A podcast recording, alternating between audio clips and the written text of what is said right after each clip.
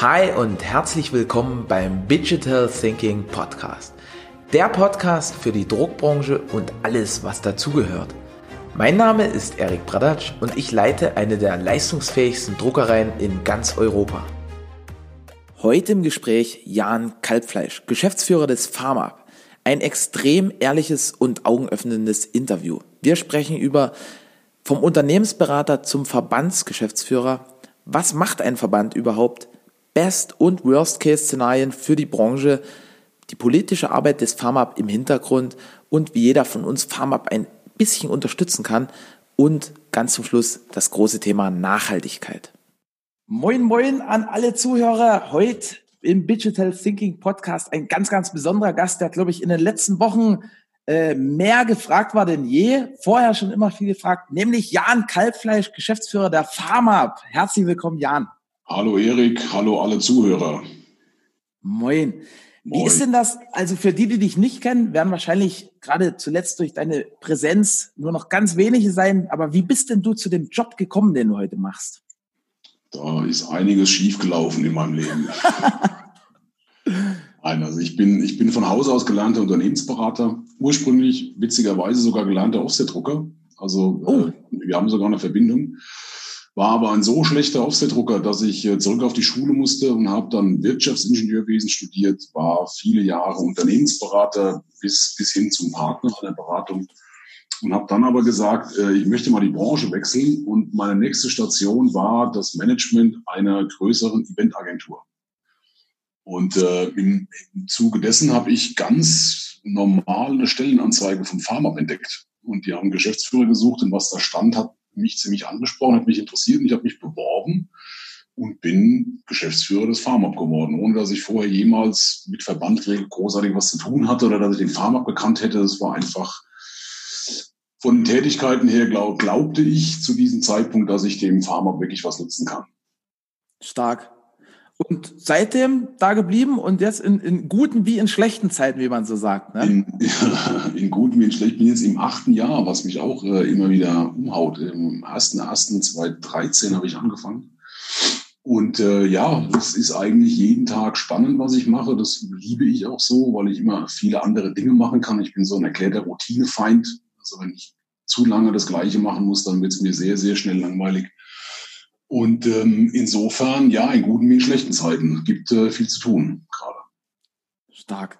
Also jetzt sind wir schon fast im nächsten Thema, nämlich die Beweggründe dahinter. Also da, da hast du ja gesagt, bist eher so zufällig äh, zur Pharma gekommen, bist ein Routinefeind, was glaube ich in der, in der ganzen Veranstaltungs- und Eventbranche, also ich glaube, da gibt's keine Routine. Also selbst in gut geplanten Jahren ist alles ja. unvorhersehbar. Äh, was sind noch so Gründe, die, die die dich reizen, in dieser Branche zu bleiben? Naja, es ist dieses Thema Veranstaltung. Das ist ein ganz, ganz spezielles Gewerbe. Mir hat mal jemand, als ich angefangen habe, äh, ein, ein, ein älterer Herr, ein sehr kluger und weiser Mensch gesagt, es gibt eigentlich nur zwei Arten von Menschen, die, die nach spätestens vier Wochen wieder abhauen aus dieser Branche oder die, die den Rest ihres Lebens in dieser Branche verbringen, weil sie einfach ähm, gekickt sind davon. Ich gehöre offenkundig nun zu den zweiten. Ähm, und äh, bin nach wie vor sehr begeistert um das ganze Thema Veranstaltung, sei es jetzt Messen oder Businessveranstaltungen oder auch alles dazwischen. Äh, wir machen ja selbst auch große eigene Veranstaltungen wie die Brandex, äh, die wir jetzt zweimal hintereinander gemacht haben. Also wirklich ein großes Ding mit, mit ähm, 6000 Quadratmeter bebaute Fläche und 1500 Teilnehmern.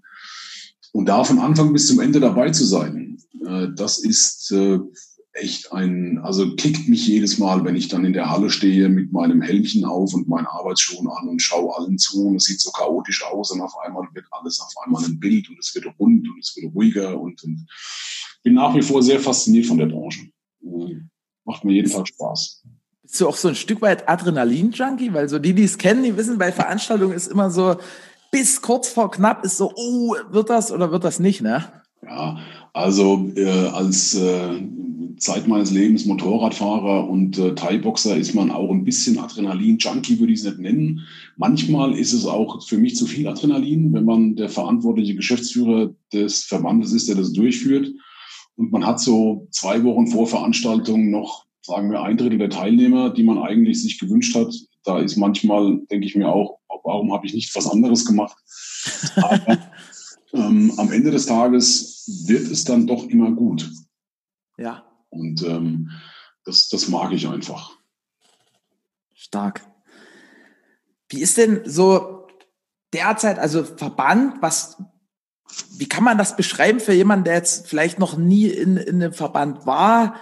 Äh, was, was macht denn ihr genau? Also ich meine, im Hintergrund passiert da ja ganz, ganz viel. Ähm, du hast das ja zuletzt schon treffend beschrieben, dass ihr viel äh, politisch eher im Hintergrund derzeit aktiv seid, wenig, wenig jetzt nur mit auf die Pauke hauen sozusagen, sondern halt gezielt äh, mhm. aktiv. Was, was passiert denn da so alles im Hintergrund? Also jetzt aktuell oder grundsätzlich? Grundsätzlich und dann vielleicht mit dem Bogen auf oh. den aktuellen Kontext. Also grundsätzlich kann man sagen, ein Verband macht alles, was für die Unternehmen der Branche wichtig ist, sie aber alleine nicht können. Ähm, das finde ich eine ganz gute und treffende Beschreibung. Dazu gehört eben sowas wie Aus- und Weiterbildung, ähm, wie ähm, so etwas Gattungsmarketing, wie jetzt die BrandX ähm, so etwas wie Normung und technische Verfahren, so etwas wie Abstimmung von irgendwelchen Vorgehensweisen untereinander, äh, Kommunikation mit Stakeholdern und natürlich zunehmend wichtig, aktuell das Wichtigste, eben auch politische Interessenvertretung. Ja? Und ähm, ich bin nach wie vor der Meinung, dass Verbände ihre Berechtigung haben und dass sowas auch in Verbandshände gehört, weil es ist eben etwas anderes, wenn jetzt äh, der Erik mit der Politik spricht und vertritt da berechtigterweise die Interessen seines Unternehmens. Ja. Es ist etwas anderes, wenn ein Verband vorher die Meinungen abgefragt hat, die Strömungen konsolidiert hat, daraus eine Gesamthaltung entwickelt hat und diese dann mit der Politik austauscht. Und auf Basis dessen ist ja bei uns zurzeit ein ganz wesentlicher Punkt Forderungen, Hilfsmaßnahmen formuliert. Das ist zurzeit, ich würde sagen, 90 Prozent meiner 180 Prozent, die ich äh, arbeite. Das heißt, das kam auch schon neulich stark raus, ne? Also, dass du dein E-Mail-Postfach, glaube ich, zurzeit weit weg von, von, von Zero ist sozusagen. Und, und dass du da mit außergewöhnlichem Einsatz voranprescht, die, wenn ich das jetzt richtig verstanden habe, so die, die gemeinschaftliche Meinung sammelst und dann wie so eine Art Speerspitze zum Richtigen hinführst. Ja, also ich möchte mich da jetzt überhaupt nicht beweihräuchern, das soll auch nicht so rüberkommen, aber aktuell habe ich 636 ungelesene E-Mails in meinem Postfach. Ähm, das ist sicherlich nichts, wofür ich mich loben sollte, tue ich auch nicht, aber es ist einfach äh, sehr, sehr viel, weil ganz viele Menschen zurzeit den Austausch suchen mit uns. Das meiste davon kriege ich auch hin. Und es ist, wie du sagst, ähm, man braucht eine Stelle, die ähm, wo man Ideen äußern kann, die dann diese Themen konsolidiert und vor allem so strukturiert, dass auch daraus ein politischer Kommunikationsprozess entstehen kann. Hm. Äh, weil das ist, äh, also viele meinen immer, wenn sie einen offenen Brief lesen im Internet, liebe Frau Bundeskanzlerin, äh, dass das so die, die hohen Weihen der politischen Kommunikation sind und vielleicht sogar, dass die Frau Bundeskanzlerin das tatsächlich liest. Es gibt viele. Und alles umsetzt. genau. Ach so, und das. Also es gibt ganz viele Menschen, die sich da sehr viel besser auskennen als ich noch, die sagen so, dass das, ähm, also das wahrscheinlich unwirksamste Kommunikationsinstrument in der politischen Kommunikation ist der offene Brief. Oh. Ähm, weil ähm, den die Politik nicht mag. Ähm, die sind kein. Ah, weil dann zu viel Mitwisser sind und, und genau, sozusagen. Und es hat immer so die Tendenz, vorwurfsvoll zu sein und mhm. äh, mangelndes Verständnis zu unterstellen und jetzt macht doch endlich mal und und wenn ihr jetzt nicht macht, wissen aber eine Million andere, dass ihr jetzt nicht tut. Und deswegen ah. kann man natürlich machen und es ist teilweise manchmal punktuell auch richtig, das zu tun. Wir haben das auch schon gemacht. Ich glaube, wir haben einen offenen Brief rausgeschickt ähm, an, an die, die Politik oder die Regierenden. Aber insgesamt muss man doch sagen, dass politische Kommunikation sehr viel besser funktioniert, wenn man sie auf dem kleinen Dienstweg macht. Und das ist eben die Ministerien an sich, die, die Staatssekretäre dort, die Assistenten der, der Staatssekretäre, das sind die, wo eigentlich die Sachen wirklich ausformuliert werden und mit denen man auch diskutieren kann. Ja, weil also die, die Minister an sich, Herr Altmaier und Konsorten, die sind ja fachlich nicht so profunde drauf wie ihre, ihr Unterbau.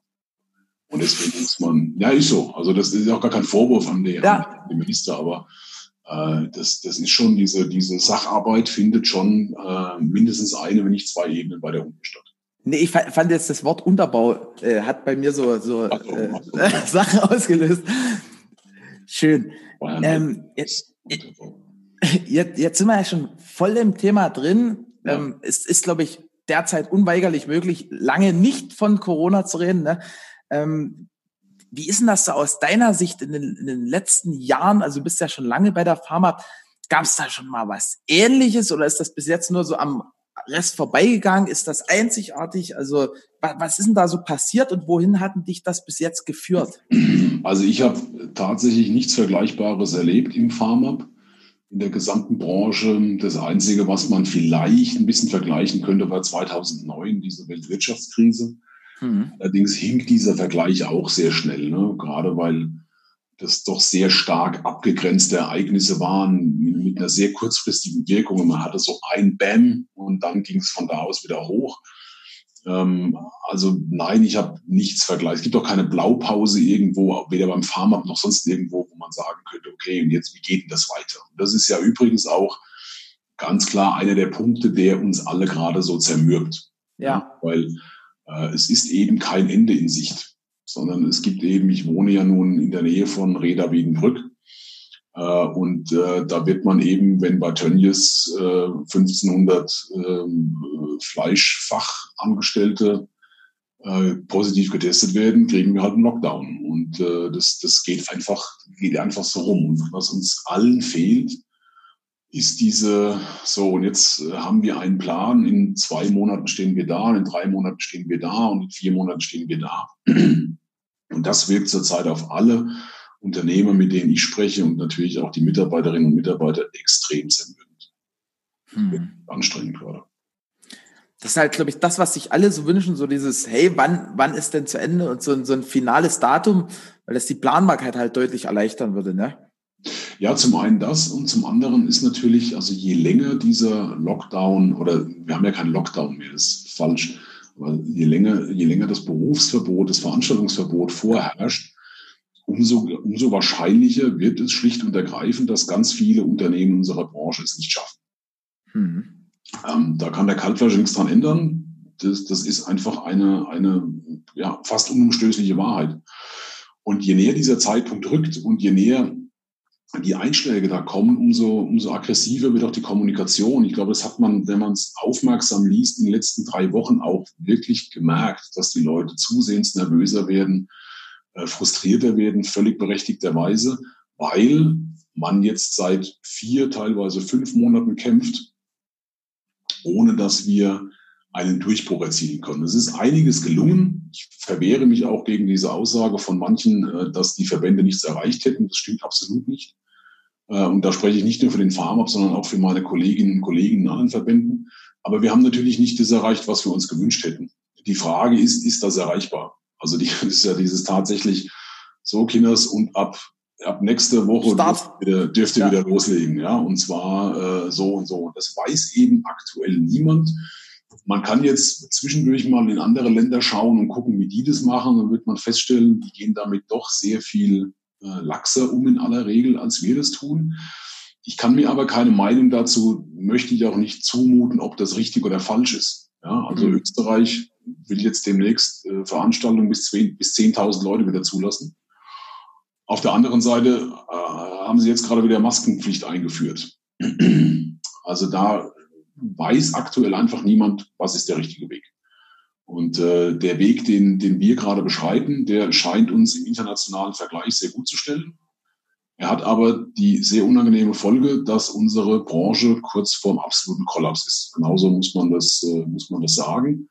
Und das ist eben ein, ein Preis, der da mitgedacht werden muss und mitgerechnet werden muss. Äh, ich glaube, ich habe einen Wecker vergessen auf dem Handy. Das, das passt aber gerade super. Sozusagen fünf, fünf vor zwölf für die ganze Branche. Äh, so, sorry dafür. Ich, ich gucke jetzt gleich nochmal drauf, dass, dass die anderen hier nicht böse losklingeln.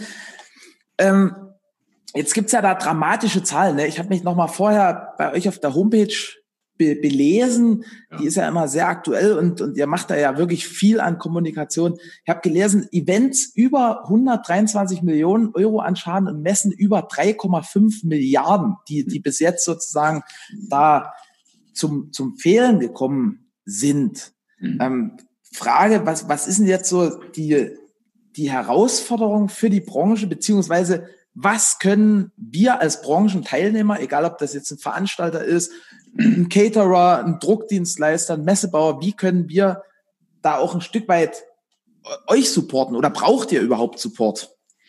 Ja, also wir brauchen auf jeden Fall Support. Ähm, uns, uns hilft natürlich, wir machen ja ganz vieles auch über persönliche Kontakte beispielsweise von, von Menschen aus der Branche. Und das ist ja äh, immer wieder ganz erstaunlich. Da ist dann immer wieder mal jemand dabei, der sagt, naja, also den Wirtschaftsminister von Punkt, Punkt, Punkt, den kenne ich persönlich. Wenn ihr mir was gebt, dann schicke ich das dem und dann weiß ich auch, das kommt da an und das landet da.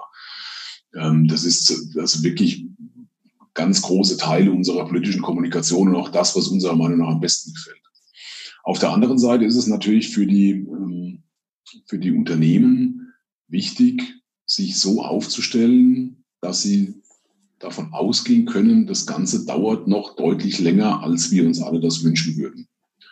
Ähm, also wirklich, so blöd es klingt, aber so Durchhalteparole, ähm, rechnet nicht damit, dass das in vier Wochen oder das berühmte Jahresende, wo wir immer, das war ja so ein Zielpunkt, den wir immer anvisiert hatten, so letztes Quartal und Jahresende, geht mal nicht davon aus, dass das alles bis Jahresende geklärt ist.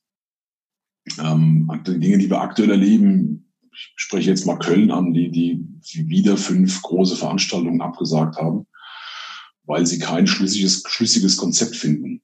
Ähm, und das sieht man auf ganz vielen, wenn man jetzt im Messebereich, äh, im Messebereich schaut, sieht man da ganz viele große Veranstaltungen, die so, ja, die machen wir, aber wir wissen bis heute noch nicht genau, wie wir die machen. Und das sind so, so Kandidaten, da muss man zusehends vorsichtig sein. Ähm, also richtet euch darauf ein, dass ihr möglichst lange durchhalten könnt. Und auf der anderen Seite, und das Blöde ist, dass, dass sich das direkt widerspricht, richtet euch darauf ein, dass es nie mehr so wird, wie es mal war. Ja? Ähm, also wir werden, glaube ich, nur noch schwer dahin zurückkommen in absehbarer Zeit, wo wir mal waren. Es wird einfach diese, ähm, Stichwort jetzt mal Digitalisierung. Es gibt einfach so gewisse Dinge, die sind jetzt in der Welt und die gehen da auch nicht mehr weg. Ich habe überhaupt keine Bedenken, dass die Digitalisierung uns als Veranstaltungsbranche ähm, unmöglich oder un, unbrauchbar macht, überhaupt nicht. Aber die Veranstaltungen werden sich ändern. Das wird so sein. Also ich glaube schon, dass das Thema Hybrid ähm, einfach an Porters steht und da wird es auch nicht mehr weggehen. Und da muss jeder, möglichst jeder einen Umgang damit finden. Also wo, wo finde ich da jetzt meine Nische? Wo finde ich da meine Wertschöpfungsketten? Wo kann ich da in diesem neuen Modell existieren, was, was beitragen? Ja, da gibt es sehr viele Möglichkeiten, ähm, aber diese Gedanken muss man sich machen. Und ähm, da hoffe ich, dass ganz viele eine, eine Antwort für sich finden. Also die Antwort kann ich nicht geben, die kann der Pharma nicht geben, weil das hängt einfach von jedem Unternehmen selbst ab. Aber wir sollten uns alle darauf einstellen, dass ein, ein Rückkehr so zur ganz normalen Normalität, wie wir sie gewohnt waren. Ja, wir machen einfach mal eine Messe mit 180.000 Teilnehmern in vier Tagen. Davon sind wir noch relativ weit entfernt. Mhm. Gerade wenn wir so auch in den internationalen Bereich schauen, da wird das sicherlich eine ganze Weile dauern. Und ähm, jetzt mal aus Sicht, vielleicht nicht aus Pharma-Sicht, sondern aus Sicht eines Unternehmensberaters, ja. also, also deinem, deinem ersten Leben vor Pharma, wie, wie kann ein Unternehmen, was, was jetzt vielleicht so ein bisschen, sagen wir mal, schockiert ist, vielleicht bis, bis zu unserem Gespräch gerade noch gesagt hat, ach, das alles normal. Wie, wie, wie gelingt denn dort der Switch zu sagen, scheißegal, wie es irgendwann kommen wird, aber ich baue fürs für schlechteste Szenario und wenn das Beste kommt, dann Jackpot. Ja, also ich bin ja, äh, war ja Unternehmensberater in der, in der Verlags- und Druckbranche und äh, kann sagen, ich habe eigentlich nur Krisenberatung und Sanierungsberatung gemacht. Also so exakt diese Fälle, die wir da, die wir da aktuell haben.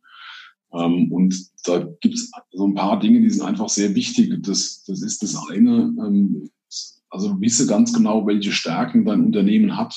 Ähm, versuche nicht etwas zu machen, was komplett konträr zu deinen Stärken ist. Das halte ich für, halte ich für wichtig. Ähm, weil, ich sage jetzt mal, dass jeder jetzt auf einmal eine Digitalagentur wird, ja, in der höchsten Ausbaustufe, das halte ich für wenig wahrscheinlich und ich halte es auch ehrlicherweise nicht für sinnvoll. Also wisse, wisse um deine Stärken und äh, suche Nischen, wo du genau diese Stärken ausleben kannst. Ja, wird es auch weiterhin geben. Das ist völlig unzweifelhaft. Die Frage ist natürlich, ähm, also wird jedes Unternehmen in der gleichen Größe und in der gleichen, in der gleichen Struktur, in der gleichen Aufstellung gebraucht. Da wird es sicherlich nicht mit ziemlich sicher Verschiebungen geben. Ähm, und damit muss man dann, so blöd es klingt, auch umgehen als Unternehmen und als Unternehmer.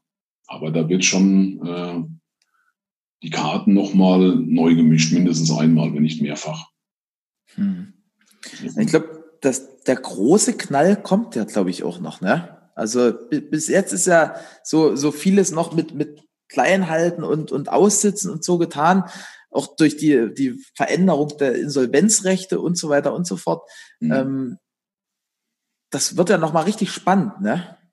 Naja, also dieser große Knall, der ist ja nicht, äh, nicht unabänderlich, sondern den könnte man ja tatsächlich verhindern. Den könnte die Politik, die Regierenden verhindern, indem sie adäquate Entschädigungsszenarien jetzt mal aufbaut. Weil, also das muss man auch mal ganz klar sagen, diese Begrifflichkeit äh, der Hilfe und der Überbrückung und so weiter, das halte ich alles für falsch. Ähm, ich bin zunehmend der Meinung, dass wir hier von einem Enteignungsszenarium reden ähm, und dass die Branche dafür adäquat entschädigt werden muss. Und ähm, also es knallt wirklich nur dann, wenn die Politik da nicht irgendwelche anderen Maßnahmen ergreift. Sie hat ja schon einiges getan. wir fanden das jetzt nicht so brillant, was sie getan hat. Ja, hätte man sicherlich anders machen können, wenn man uns da besser verfolgt wäre. Aber ähm, es gibt auf der anderen Seite ganz viele Gespräche, gerade nicht auf Bundesebene, sondern auf Länderebene. Und zahlreiche Länder haben sich bereit erklärt, dass sie Lücken, die in den Bundes Bundesprogrammen drin sind, un unstreitig, ähm, dass sie die ausgleichen. Die Schwierigkeit ist aktuell, es ist Sommer, es ist Sommerpause. Und die Frage ist, werden wir diese Programme erleben, zu einem Zeitpunkt, wo die Branche sie braucht. Weil ich glaube, dass jetzt wirklich ganz viele Unternehmer auf ihre Uhr gucken und sagen, so jetzt ist wirklich fünf vor zwölf und jetzt muss ich mir ganz genau überlegen, was mache ich jetzt weiter. Und äh, die brauchen jetzt einfach auch die klaren und hoffentlich positiven Signale. Du pass auf, wir rechnen damit, es wird so und so und bis dahin können wir das und das und das tun. Ja? Also ist jetzt vielleicht eine zu große Frage ähnlich dem, dem Blick in die Glaskugel, hast du da irgendwie so Prognosen, was da so am Entstehen ist? Oder, oder kannst du da uns schon mal als Zuhörer reinblicken lassen, was jetzt hinter verschlossenen Türen abläuft? Ja, also von den Hilfsprogrammen ist das, ist das relativ klar. Wir, wir, haben, wir konzentrieren uns ja da im Wesentlichen auf vier Forderungen. Das ist zum einen nach wie vor eine Umgestaltung dieser, dieser Darlehensmodelle, die ja existieren, aber für ganz viele Teile unserer Branche überhaupt nicht in Frage kommen. Äh, weil beispielsweise auch niemand weiß, wie es weitergeht. Ja. Ja. da ist man sehr schnell in einer sehr verzwickten Situation, wenn man einen Darlehensvertrag unterschreibt, indem man eine Rückzahlung festlegt, aber man sich gar nicht sicher sein kann, ob man das zu diesem Zeitpunkt zurückzahlen wird, können wird. Ähm, dann haben wir dieses Thema, das hat sich bei uns durchgesetzt. Wir fordern ja zwei Prozent des letztjährigen Umsatzes als Entschädigung pro Monat. Ähm, und das ist auch also sehr klar hergeleitet und sehr logisch hergeleitet. Und wir kommen immer wieder, egal von welcher Warte wir gucken, wir kommen auf diese zwei Prozent ähm, und, und haben jetzt auf Bundes- und Länderebene das sehr klar signalisiert, dass das eine total sinnvolle Maßnahme wäre, den Unternehmen erstmal zwei Prozent des letztjährigen Vergleichsumsatzes als ähm, Unterstützung zu geben, damit die weiter existieren können. Ähm, die dritte Forderung, die wir haben, ist diese Verlustrückträge. Also wir sind der Meinung, dass es wirklich eine, eine sehr gut begründete und helfende Maßnahme wäre, ähm, wenn man den Unternehmen pro Monat Berufsverbot erlauben würde, ein Jahr die Gewinne aus, dem, aus den Vorjahren zurückzutragen. Also als kleines Beispiel, wir reden jetzt über fünf Monate Berufsverbot, also muss die Branche die Genehmigung bekommen, dass sie die letzten fünf Ergebnisse zurückholen darf, die hoffentlich positiv waren. Hm. Großer Wahrscheinlichkeit positiv waren. Denn damit würde man auch sofort wieder Liquidität in die Unternehmen pumpen und man würde einfach eine, eine Verrechenbarkeit der Erfolge des, der Vorjahre äh, damit ermöglichen, diese Verluste auszugleichen. Hätte den großen Vorteil, man würde tatsächlich nur Unternehmen damit unterstützen, die in den letzten Jahren gut gewirtschaftet haben. Ja. In den letzten Jahren Verluste gemacht hat, bringt's nichts. Aber wenn man gut gewirtschaftet hat, und ich würde jetzt mal sagen, das haben die allermeisten unserer Branche getan, ähm, dann könnte man das machen. Ein vierter Punkt, an dem wir gerade sehr intensiv dran gehen, sind, dass wir Änderungen in der aktuellen Regel zur Kurzarbeit fordern. Da gibt es ja so ein paar für uns wirklich sehr ungünstige Regeln, wie beispielsweise, dass Menschen in der Kurzarbeit nicht in den Unternehmen arbeiten dürfen. Also die dürfen natürlich da arbeiten, aber sie müssen dann separat bezahlt werden. Und das ist jetzt genau der Punkt, den ich vorhin gesagt habe. Eigentlich müssen sich die Unternehmen jetzt gerade aufstellen für eine ungewisse Zukunft. Das können die aber gar nicht, weil wenn sie das machen wollen, dann entstehen da große, umfangreiche Projekte zwangsweise. Und die können sie gar nicht abwickeln. Wenn sie die abwickeln wollen, müssen sie ihre Mitarbeiter aus der Kurzarbeit zurückholen. Und dafür haben sie eigentlich kein Geld. Ja. Und das ist jetzt so die Wahl zwischen Pest und Cholera. Ne? Also sterbe ich, weil ich nichts mache oder sterbe ich, weil ich was mache. Da gibt es ein paar sehr schlaue Modelle, beispielsweise aus Holland gibt es ein, ein Modell, das heißt Now oder aktuell, aktuell Now 2.0, NOW. Ähm, und da ist es genau andersrum. Also die sagen, der Unternehmer, das Unternehmen bekommt die Personalkosten als Zuschuss ähm, ins Unternehmen und die Mitarbeiter dürfen aber weiterarbeiten. Weil wir haben ja noch einen weiteren Punkt. Ich weiß nicht, wie das bei euch ist, aber ich ähm, habe ja meine Mitarbeiter auch äh, jetzt seit vier Monaten in, in, Kurzarbeit. Man verliert ja auch so ein bisschen den Kontakt zu den Mitarbeitern auf Dauer. Ja. Äh, und das klingt ja so wahnsinnig romantisch, haben meine Mitarbeiter auch gedacht. Äh, hey, cool, keine Arbeit, trotzdem Geld. Aber das geht ja an einem gewissen Punkt los, dass die sagen, du, wir würden jetzt am allerliebsten zurückkommen und würden arbeiten. Wir, wir müssen jetzt auch was arbeiten, weil wir, wir kriegen, kriegen es auch im Kopf nicht mehr so richtig hin. Äh, und es entsteht große Frustration bei den, bei den Leuten. Und auch das würde man verhindern oder, oder abmildern, wenn man sagen würde, die Leute dürfen wenigstens halbtags ähm, im Unternehmen arbeiten, ohne dass es das Unternehmen Geld kostet. Weil dieses Geld haben die Unternehmen schlicht und ergreifend nicht. Hm. Und da bin ich jetzt gerade sehr intensiv in Kontakt mit Niedersachsen und mit Nordrhein-Westfalen. Wir haben da auch wieder mal Papiere eingereicht dazu, wie wir uns das vorstellen in der Hoffnung, dass da wirklich erkannt wird, dass es noch ein paar Dinge gibt, die man machen kann, ohne dass es wirklich Geld kostet. Ja, äh, einfach durch ein paar Änderungen in den, in den Regeln. Und äh, wir hoffen, dass wir jetzt in nicht allzu ferner Zukunft, ähm, also Niedersachsen will am 15. Juli einen Nachtragshaushalt verabschieden. NRW ist auch gerade dabei. Da habe ich den Haushaltsausschuss angeschrieben, habe eine, über einen Mitglied des Landtags eine Eingabe gemacht. Ähm, in Baden-Württemberg sind wir an einem ähnlichen Thema, äh, in, in Bremen ohnehin, in Hamburg sind wir an diesem Thema. Ähm, das ist jetzt eben wirklich Sisyphus-Arbeit, klein, klein, ohne dass da jemand großartig was mitbekommt und alles andere als glamourös.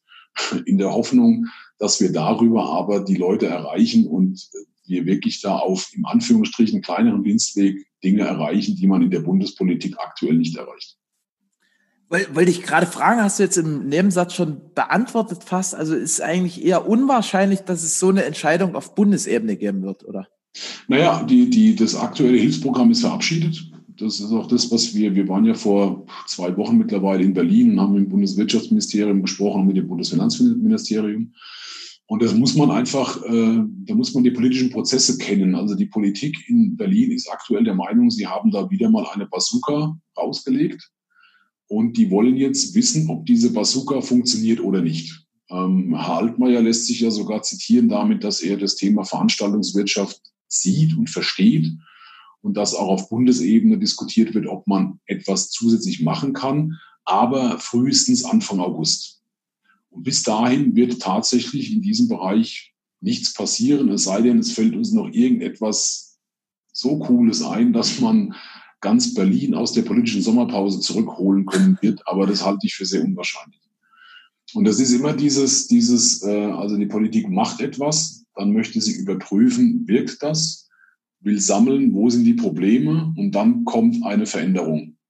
Und es dauert für uns aber viel zu lange. Das ist mir völlig klar. Also ich möchte jetzt auch nicht dieses Verfahren für, für toll erklären, aber so denkt einfach die, die Politik. Die meint, man kann so alle drei Monate mal gucken und am allerliebsten wäre es denen natürlich, wenn sie äh, nichts hören. Also die reagieren dann, wenn auf einmal ähm, Insolvenzen kommen in größerer Zahl, wenn Entlassungen kommen in größerer Zahl und wenn sie jede Menge äh, ne-, negative Ein Eingaben bekommen und, und Wünsche oder Forderungen nach Änderungen.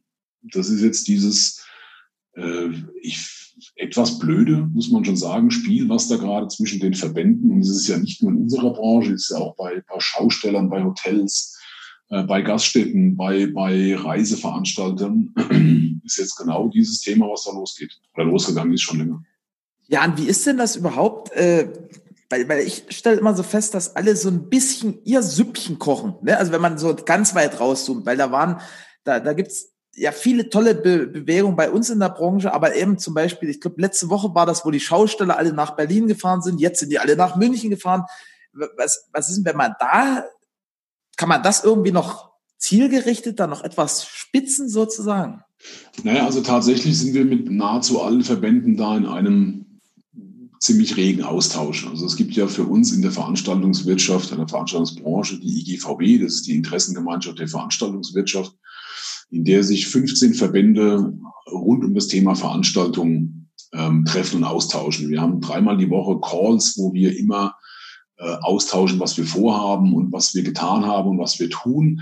Wir haben aktuell eigentlich immer das Problem, und das ist der wesentliche Grund, warum es so ist, wie es ist, dass wir unfassbar kurzfristig arbeiten müssen. Also wir kriegen ein Signal am Dienstag, ihr müsst bitte am Mittwoch ein Papier einreichen, weil am Donnerstag tagt ein Ausschuss zum Thema, was weiß ich was.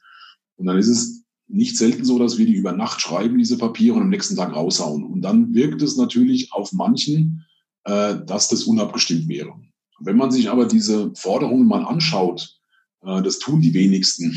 Die wenigsten Menschen lesen wirklich, was wir so rausschicken. Ähm, dann wird man feststellen, dass diese Forderungen sehr, sehr ähnlich sind. Äh, und dass jetzt, wenn der Verband der Schausteller das und das und das fordert, ähm, wir davon eher profitieren, als dass das gegen uns wäre. Weil ja kein Verband fordert ja, also tut nur etwas für uns und auf keinen Fall etwas für die anderen. Sondern da ist jetzt jeder Verband hat da so sein eigenes Profil ein bisschen, seine eigene Klientel. Der Pharma ist da sehr, sehr breit aufgestellt seit, seit vielen Jahren. Wir haben eben von Anfang, also wir, von klein nach groß, von handwerklich nach konzeptionell, wir haben ja alles bei uns vertreten. Das macht vielleicht den Pharma in dieser Situation auch so ein bisschen einzigartig.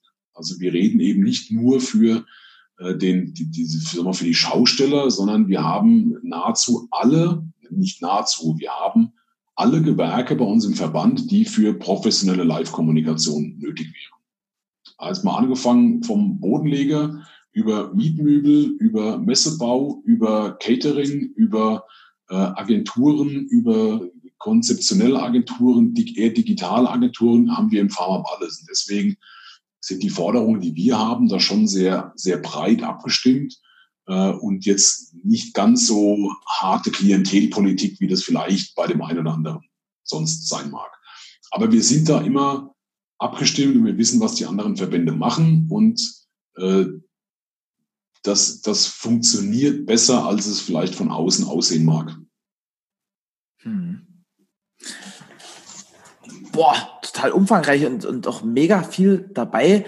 Ähm, Verbandsarbeit. Wie, wie ist denn das jetzt? Also, sagen wir mal, wir, wir stehen so ein bisschen an dem Scheideweg. Ne? Ähm, du, du sagst ja, hey, plant mal für, für eine bisschen schlechtere Zukunft oder deutlich schlechtere Zukunft. Ähm, aber es kann natürlich auch ganz anders kommen, hast du gesagt. Was sind so die zwei Szenarien? Also was, was ist, wenn alles richtig geil verläuft ab, ab heute? Was ist, wenn es total dumm verläuft ab, ab heute? Also Worst also, und Best Case aus deiner Sicht. Also richtig geil wäre, wenn äh, morgen verkündet würde, wir haben einen wirksamen Impfstoff und wir könnten innerhalb von vier Wochen die gesamte Bevölkerung Deutschlands oder am allerliebsten weltweit dann innerhalb von einem Vierteljahr durchimpfen und wir hätten das Thema Corona damit aus der Welt geschafft. Äh, dann könnte man auf alles andere verzichten und hätte wahrscheinlich trotzdem eine heftige konjunkturelle Delle, aber man wüsste, man ist jetzt so in der, in der Talsohle und ab jetzt geht's, äh, geht's voraus. Das wäre das beste Szenario. Ähm, wir müssen einfach akzeptieren, äh, dass dieses Thema Corona zurzeit die Regel macht. Ja? Und das, die Entscheidungen so weiter, das treffen natürlich die Politik, aber das, der Grund ist ja dieses Virus. Ähm, und das blödeste aller Szenarien wäre, wie wir das aktuell ja aus der Presse entnehmen können, es gibt überhaupt keinen Impfstoff. Ähm, und wir werden uns bis ans Ende aller Tage entweder werden wir irgendwann komplett durchseucht sein und sagen, jeder hat es jetzt einmal gehabt und vielleicht hält es dann ein paar Jahre. Oder aber wir werden jetzt regelmäßig solche wellenartigen Ausbreitungen äh, erleben. Ja, dass es irgendwo ein, ein Ereignis gibt, wo sich sehr viele Menschen treffen und davon ausgehend wird dann auf breiter Front dieses Virus oder ein anderes Virus wieder verteilt. Dann wird auf Dauer das Thema Veranstaltungen ab einer Größe von, weiß nicht, 5000 vielleicht, äh, wird einfach schwierig bleiben. Und das wird es auf Dauer bleiben dann. Ähm, und dann werden eben wahrscheinlich eher solche Szenarien, dass man kleinere Veranstaltungen macht, digitaler wird äh, äh, und, und er so sagt, das Internationale, das machen wir über, über Digital und wir machen eher so ein, so ein 500-Mann-Format. Gibt es alles Mittel und Wege, aber es wird, wird nicht mehr das sein, was wir gewohnt sind. Mhm. Aber das ist jetzt wirklich ausdrücklich das schlecht, schlechteste aller denkbaren Szenarien. Das heißt nicht, dass der Jan Kaltversch davon ausgeht, dass es so wird.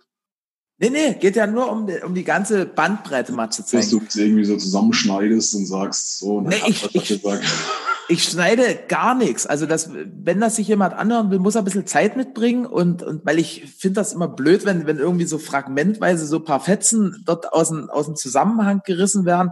Das, das bringt ja keine Punkte. Ja, war auch nur ein Scherz. Ja. Ähm, aber nochmal zu dem, zu dem Thema Impfung, weil darum dreht sich da so, wenn ich das jetzt richtig festgestellt habe. Ähm, da streiten sich ja auch noch die Geister. Ne? Also ich bin kein Arzt, ich, hab, ich bin jetzt ne, der absolute Profi auf dem Gebiet, aber wenn man da so das Internet durchforstet, da geht das ja von, äh, es, es gibt keine Viren, nur das Milieu ist, ist King sozusagen, bis hin zu, wir, wir werden alle sterben, ist ja alles dabei. Ne? Und jetzt ist halt so, also ich frage mich da als Laie immer, ähm, gesunde Ernährung interessiert nach wie vor so gut wie keinen Menschen. Und, aber wir müssen uns jetzt alle so, so, so eine Maske aufsetzen. Ne? Also das ist so, so ein bisschen schizophren, dass da mit so verschiedenen Maßstäben gemessen wird. So, dieses Thema Sinnhaftigkeit der aktuellen Maßnahmen ist leider von Verschwörungstheoretikern besetzt. Und es ist nahezu unmöglich, sich sachlich kritisch zu äußern, ohne da in eine ganz bestimmte Ecke zu geraten. Und mhm. deswegen kommentiere ich diese Dinge überhaupt nicht. Ich habe da eine private Meinung. Ich halte mich an alles, was da, was da verabschiedet ist. Ich bin jetzt auch kein Verweigerer, aber ich werde da jetzt nicht in der Öffentlichkeit mich dazu äußern. Ich bin kein Virologe ähm, und auch kein Verschwörungstheoretiker, nur ein, ein angenehm und erwachsen kritischer Mensch dieses Landes, der hier wohnt. Aber mehr sage ich dazu nicht. Okay. Ja. Gut. Ähm, jetzt sind wir ja in der Situation auch, also das, das ist jetzt vielleicht eine etwas spitze Frage, nicht, nicht an dich, sondern an die ganze Branche oder deine Sicht auf die Branche. Ähm, auch für uns, ne, also wir haben gemerkt, ganz, ganz viele Sachen, die wir vorher nicht auf dem Schirm hatten, haben, haben jetzt einen ganz anderen Stellenwert gewonnen. Wo haben wir denn vielleicht als ganze Branche in den letzten Jahren unsere Hausaufgaben stellenweise nicht gemacht? Ja, das ist eine sehr gute Frage. Ähm über die ich übrigens, also über die ich viel nachdenke, deswegen bin ich etwas zögerlich. Also ich glaube, was wir gemeinsam versäumt haben, aber ich weiß gar nicht, ob wir es versäumt haben, ich glaube, wir wollten es nicht mal, hm. ist die Branche der Politik wirklich vorzustellen. Ja, und der Branche mal, äh, der, der Politik, damit meine ich jetzt die Regierenden in, in Ländern und Bund, ähm, sehr konzertiert klar zu machen, dass es da einen Spieler gibt, den die überhaupt nicht auf dem Schirm haben, und das haben sie nicht gehabt, der die sechstgrößte Branche der Bundesrepublik Deutschland ist, von den Umsätzen her. Ähm, und entsprechende politische Maßnahmen und strategische Maßnahmen zu ergreifen, um jetzt vielleicht ein paar Wochen Zeit zu sparen. Das haben wir leider versäumt. Äh, oder das haben wir einfach nicht gemacht. Und das ist auch klar, warum wir das nicht gemacht haben, weil es ging ja allen gut. Ja, hatten ja alle zu tun. Es war jedes Jahr ein bisschen besser als das Jahr davor, oder? Jeder ein bisschen, ein bisschen gewachsen, hat ein bisschen ja. Umsatz gemacht.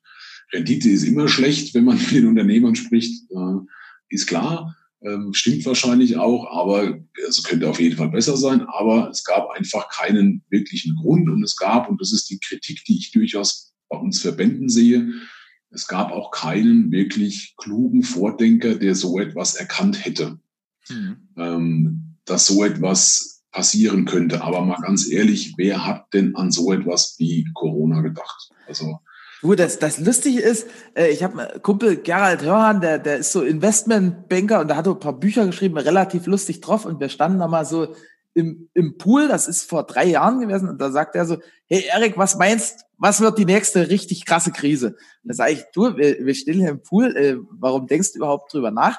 Und er war aber wirklich, also er hat schon voll damit geplant, aber wie das jetzt kommt und dass das so krass ist, das hat er auch gerne auf dem Schirm, obwohl er sich viel so mit Risiko beschäftigt. Ne? Ja, ich habe äh, hab vor, also vor zwei Jahren habe ich einen, einen, relativ langen Vortrag gehalten vor Studierenden der TU Chemnitz. Und äh, kurz vorher hatte ich ein interessantes Gespräch mit dem Abteilungsleiter beim IFO-Institut in München. Und da habe ich denen erzählt, dass eigentlich alle Statistiker sehr äh, traurig sind, weil ihre Statistiken, wonach wir schon längst wieder eine konjunkturelle Krise hätten haben müssen, völlig versagen. äh, weil eigentlich gibt es statistisch so alle zehn Jahre gibt's mal eine auf den Deckel. Ja? Mhm. Aus welchen Gründen auch immer. Ähm, und das kam, also wie gesagt, ja, wir reden ja vom Jahr 2009. Äh, und wir haben ja die letzten zehn Jahre hat die Branche gut existiert. Kann man nicht anders sagen. Das gilt nicht für jeden, aber im, im Durchschnitt der Branche. Das Besondere an diesem Corona-Ding ist ja, dass es uns, und das ist meine feste Überzeugung, schlimmer getroffen hat als jede andere Branche überhaupt existierend. Und dass es unfassbar schwer ist, der, der Politik das klarzumachen. Weil die meinen ja immer noch, und das sieht man auch an diesen ganzen Programmen, dass wir hier von einer Gesamtkonjunkturkrise sprechen. Die wird auch kommen. Ja, das kündigt sie jetzt schon an. Aber aktuell ist es eine Krise, die begrenzt ist auf wenige ausgewählte Branchen. Dazu zählen wir, dazu zählen die Schausteller, dazu zählen Hotels und Gaststätten. Aber es gibt eine ganze Reihe von Branchen, an denen geht dieses Ding komplett vorbei. Also der gesamte, der gesamte Bereich Handwerk, und das sei Ihnen von Herzen gegönnt, aber ich versuche seit Monaten ein Gerüst für mein Haus zu bekommen, weil es gestrichen werden muss. Glaubt man nicht, dass du irgendwo ein Gerüst hier kriegst innerhalb der nächsten vier Monate. Die sind alle komplett ausgebucht. Also das ist aktuell noch keine wirkliche konjunkturelle, also über alle möglicherweise relativ gleich verteilte Krise, sondern es ist ein, ein punktuelles Ereignis von den, von den Branchenzuordnungen. Und das Frustrierende ist, dass die Politik das nicht anerkennt und permanent Programme zur Stützung der Gesamtwirtschaft lostritt, äh, die aber für uns wenig helfen und für den Rest der Gesamtwirtschaft auch wenig helfen, weil sie einfach den, den, den Grund nicht erfassen, warum wir das, warum es gerade so aussieht. Das ist, das ist ja, da gibt's in, ich glaube, in Dresden eine Bewegung, wir wissen nicht, ob das überregional auch ist, das heißt, ohne uns ist Stille und die hatten so einen, so einen tollen Slogan mit Hashtag First in, Last out und das ist ja so das, was du gerade beschrieben hast, ne? also selbst Gastro, die sind ja jetzt schon wieder zwar mit Auflagen und mit einer deutlich geringeren Profitabilität, aber aber die sind ja voll am, am Berg. Weißt du, du siehst oft, also ich habe gerade gestern einen langen Bericht im Fernsehen auch gesehen, äh, die Ostsee ist ausgebucht. Die Nordsee ist ausgebucht. Äh, die, diese ganzen Ferien, und das ist toll, dass das so ist. Nochmal, ich sage das nicht, weil ich das denen nicht gönne. Und ja, die haben natürlich auch Auflagen. Und die sind von mir aus nur noch, also vielleicht darf ein Hotel nur 50 Prozent der Leute. Aber weißt du, 50 Prozent Umsatz ist was anderes als 0 Prozent Umsatz. Und das ist eben das, über was wir reden. sagen wir fünf Prozent, weil du irgendwelche Spuckschütze baust für Gott, Gott, Gott weiß was, für äh, Krankenhäuser oder, oder, oder sowas. Und das ist etwas, was uns bisher, also die erklären dann immer, die Politiker, mit denen ich spreche, sagen, oh ja, stimmt, das ist ganz schlimm und da müssen wir und da sollten wir. Aber es passiert dann eben nur wieder etwas, was für die Gesamtwirtschaft gut sein soll und entsprechend wenig wirkt es bei uns. Und wie können wir denn dann unsere Hausaufgaben jetzt machen? Also wir gehen jetzt mal vom Worst Case aus. Die Politik hört es erstmal noch eine Weile nicht. Äh, wie, wie kommt jetzt jeder Einzelne, jede Firma, was, was kann ich machen? Was kann vielleicht ähm, der Messebauer von dem anmachen? Was, was kann ein Caterer machen, um jetzt zu sagen, hey, krass, ich, ich wende mich jetzt hier durch oder ich kämpfe mich hier durch? Boah, Erik, das ist, das ist unfassbar schwierig, weil, weil das ja für jedes Unternehmen so individuell ist. Also wir haben das jetzt auch, auch wirklich schon ausführlich diskutiert, auch im Vorstand des Farmab und was können wir da für Empfehlungen ausgeben. Weißt du, es kommt darauf an, wie gut hast du gewirtschaftet in den letzten Jahren. Ja? Hast du Reserven, hm. äh, dann würde ich wirklich empfehlen, versuch diese Reserven zu schonen, solange es geht ähm, und, und bereite dich darauf vor, dass das alles irgendwann wieder anspringt. Das kann aber auch durchaus sein, sage ich was ganz Schlimmes, dass es für einen Unternehmer in der aktuellen Situation das Beste wäre, in die Insolvenz. Kann ja durchaus sein. Also das möchte ich jetzt nicht breitflächig empfehlen. Bitte nicht falsch verstehen. Ja. Aber es gibt, es gibt äh, Voraussetzungen und, und, und Situationen für ein Unternehmen, wo man sagt, es hat aktuell überhaupt keinen Sinn, weil bei mir gehen ohnehin demnächst die Lichter auf Rot. Und bis dahin bin ich eigentlich der festen Überzeugung, hat sich da noch nicht so viel getan, dass ich, dass ich wieder ein Businessmodell hätte. Dann kann das möglicherweise auch eine Lösung sein. Ich glaube, das ist mein Rat. Das Prinzip Hoffnung ist immer das Schlechteste. Ja, es wird, es wird schon wieder irgendwie werden. Das wird noch eine ganze Weile dauern. Und ähm, ich bin dann immer eher auf der Seite zu sagen, ich versuche jetzt, was, was ich versuchen kann und, und bereite mich vor und mache und tue und denke mir neue Sachen aus, als dass ich einfach irgendwann sagen muss, so und jetzt äh, habe ich vom lauter Nichtstun äh, auch keine Chance mehr. Mega starke Aussage. Also Prinzip Hoffnung ist ein schlechter Ratgeber. Das ist ganz stark hängen geblieben und, und Aktivität statt Passivität, so als als Aufruf an die ganze Branche. Finde ich, finde ich mega. Ja, da, da wir jetzt nicht nur von, von Corona und schlechten Sachen reden wollen, ich meine, sowas, sowas formt ja auch, da, da steckt ja auch ganz viel Positives dahinter und auch generell hinter, hinter den ganzen Unwegsamkeiten des Lebens. Es würde mich mal interessieren, was hat denn dein Leben so rückblickend positiv verändert? Was hat mein Leben positiv verändert? Also positiv hat mein Leben eigentlich immer verändert, wenn irgendwelche Menschen in mein Leben gekommen sind, die vorher nicht drin waren. Äh, und man da in, in, mit einer gewissen Offenheit rangeht und andere Sichtweisen sich anhört und andere Modelle versucht zu begreifen, ohne dass man jetzt immer meint, das, was man aktuell macht, ist das einzige Richtige. Ähm, und das fand ich immer sehr, sehr bereichernd. Also ich war äh, vielleicht ein ganz privates Beispiel. Ich bin ja Thai-Boxer und war zwischen zwei äh, Arbeitsstellen mal drei Monate in Thailand am Stück und habe da Thai-Boxen gemacht. Wirklich? Du hast ja. dich mit den Thais gehauen oder was? Ja, ja. ja. Eigentlich haben die Thais mich gehauen, aber habe hab ich auch mal zurückgehauen und habe da drei Monate auf einem äh, Gym auch gelebt, also in der Thai-Box-Schule, auf zwei Quadratmetern ähm, für 3,50 Euro am Tag. Und ähm, das war mit die geilste Zeit in meinem Leben, muss ich sagen. Äh, das war etwas, wovon ich bis heute, bis heute profitiere. Also übrigens auch die Zeit, wo ich am meisten geweint habe in meinem Leben, weil ich so am Arsch war zwischendurch. Aber das hat mich, hat mich sehr bereichert. Etwas, wovon ich bis heute profitiere und zehre. Ja. Wie, wie, wie ist denn dazu gekommen? Bist du einfach, hast gesagt, hey, jetzt mache ich mal nach Thailand, oder? Ja, also ich bin seit, seit vielen Jahren Kampfsportler und auch seit vielen Jahren mittlerweile Thai-Boxer und war eigentlich immer mein Traum, dass ich mal äh, da Thai-Boxe, wo es herkommt. Und ich war, äh, das war, bevor ich in die Eventbranche eingestiegen bin übrigens, ähm, hatte ich so viel Urlaub angehäuft, dass ich drei Monate Pause machen konnte. Und da habe ich gesagt, die drei Monate hockst jetzt aber nicht hier rum, sondern ähm, habe ich mir mit meinen erflogenen Meilen einen Flug nach Thailand äh, ge, ge, gekauft oder wie man das nennt. Und ähm, habe da mich ein bisschen durchgefragt und bin dann in Bangkok in so eine Thai-Box-Schule gelandet. Die hatten so ein Zimmerchen über, den, äh, über dem Ring und da durfte ich übernachten. Ja. Stark. Ja, das war geil.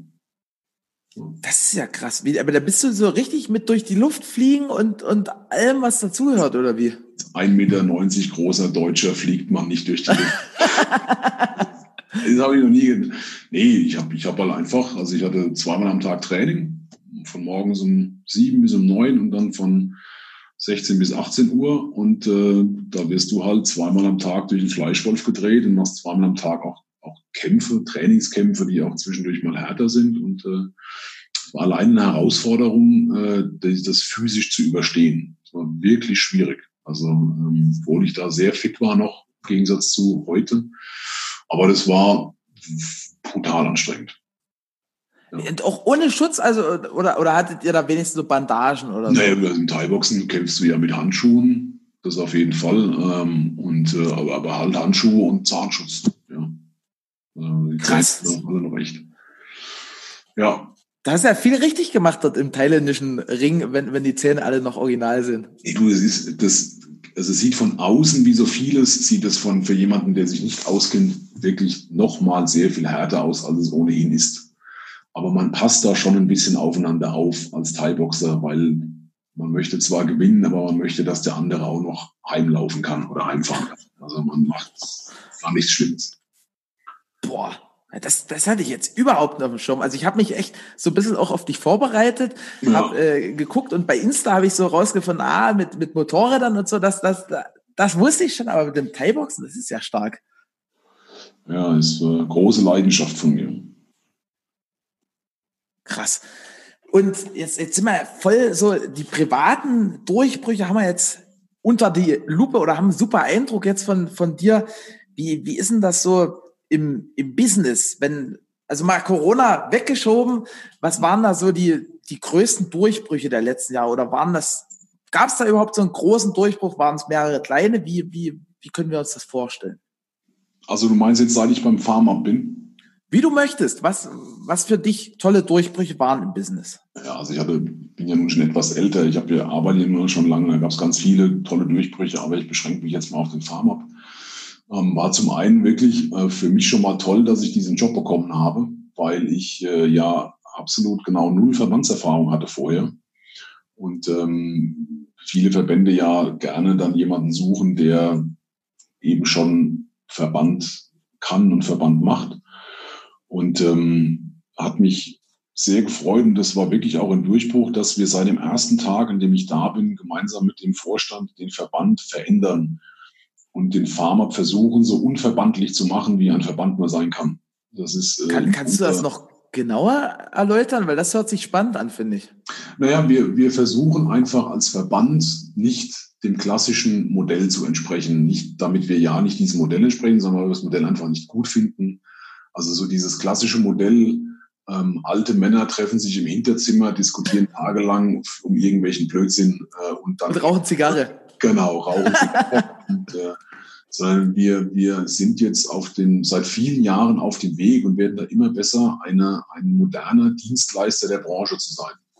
Äh, und wir, wir führen den Verband auch wirklich mit, mit äh, nach diesem Anspruch. Also wir möchten derjenige sein, der angerufen wird, wenn jemand in der Branche Fragen oder Probleme hat. Wir möchten derjenige sein, den ähm, du im Kopf hast, wenn du sagst, boah, was eigentlich müsste ich jetzt mal mit jemandem sprechen, der sich auskennt im Bereich was weiß ich was, ich rufe mal beim Pharma an. Ähm, wir möchten vieles Gutes für die Branche bewegen, deswegen tun wir sowas wie eine Brandex, was total atypisch für einen Verband ist, ja, diese Veranstaltung zu machen, äh, weil wir einfach glauben, dass wir der große Kommunikator für diese Branche sein wollen und das auch sind und weil wir die Plattform sein wollen für alle Unternehmen in unserer Branche. Wir möchten also so, so wenig starr und verbandlich und, und fixiert sein auf irgendwas. Und wir möchten so viele Leute wie möglich oder viele Unternehmen wie möglich zu uns einladen und sagen, kommt mit, äh, sprecht mit uns mit, diskutiert mit uns, entwickelt was für die Branche. Gemeinsam können wir noch so viel erreichen, wo wir heute vielleicht noch nicht mal dran denken. Und dafür ist der FarmUp die richtige Plattform. Mega, mega Botschaft. Also das, das finde ich super, dass so dieses, dieses, dieser Blick auf, auf euch als Pharma, als, als Dienstleister für die Branche. Ich glaube, das ist, das ist halt, bei vielen Verbänden ist halt so, dass, dass sie einfach halt da sind, weil die schon immer da waren. Mhm. Und, und das, das finde ich mega cool. Ähm, ja, und jetzt hast du, glaube ich, so viel Content rausgefeuert hier, wie, wie aus der Pistole innerhalb na gut, kürzester Zeit kann man jetzt nicht sagen, aber äh, trotzdem in, in Sachen Intensität kaum zu übertreffen. Wenn, wenn jetzt das jemand hört und sagt, hey, ich will dem Jan jetzt irgendwie helfen, gibt es denn ein ungelöstes Problem, was du gerne mit den Hörern teilen würdest? Es gibt äh, ganz viele ungelöste Probleme. Dann such dir eins aus. ja, also wenn jemand wirklich meine ich ganz ehrlich, in die, in die hohe Politik auf Landes-, Landes oder Bundesebene gute Kontakte hat, also wirklich aktivierbare Kontakte, nicht, ich kenne die E-Mail-Adresse vom Herrn so und so, die kenne ich auch, aber eher so, wo ich sagen, wo der hinschreiben kann, sagen, hey Erik, du weißt doch noch, du schuldest mir was. Ja. Äh, und da Papiere platzieren oder Sondierungsgespräche führen oder so, sonstiges, das ist das, was uns als Branche aktuell, das ist unsere Überzeugung, am meisten hilft. Also wenn da jemand jemanden kennt, äh, wirklich herzlich gerne. Ich glaube, dass wir damit keinen Unsinn treiben, das weiß jeder. Äh, und geht einfach nur darum, dass wir unsere Botschaften, unsere Forderungen äh, möglichst breit und möglichst effizient verbreiten können. Was heißt jetzt in dem Fall hohe Politik? Also so ab Ministerpräsident äh, eines, eines Landes, oder?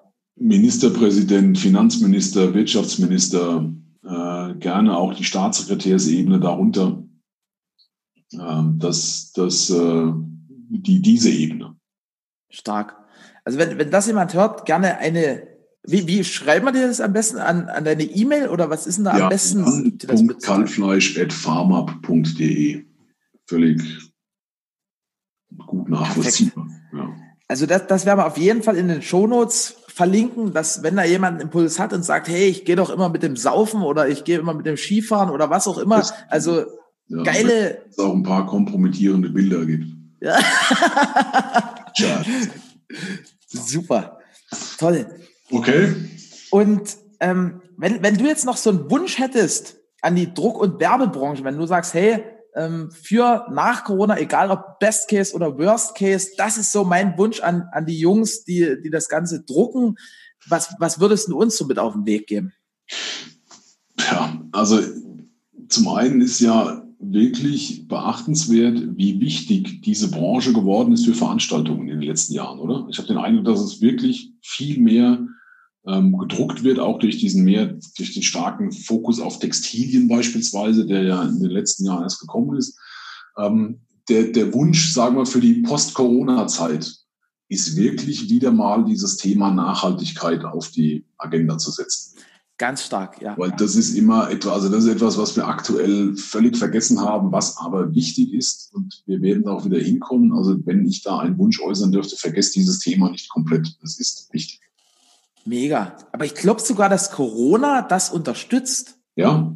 Also, also wir merken, dass das irgendwie die Nachfrage bei unseren Partnern und Kunden, gerade jetzt, weil jeder mal so Zeit hat, einzukehren, zu überlegen, was, was haben wir denn die letzten Jahre gemacht, wo wird denn vielleicht die Zukunft hingehen. Deswegen ja. finde ich das mega, dass du das noch bestätigst und bekräftigst. Mhm. Sehr gut. Toll. Ja, Jan, dann vielen, vielen Dank für das tolle Interview. Die letzten Worte gehören dir. Und ja, danke dir.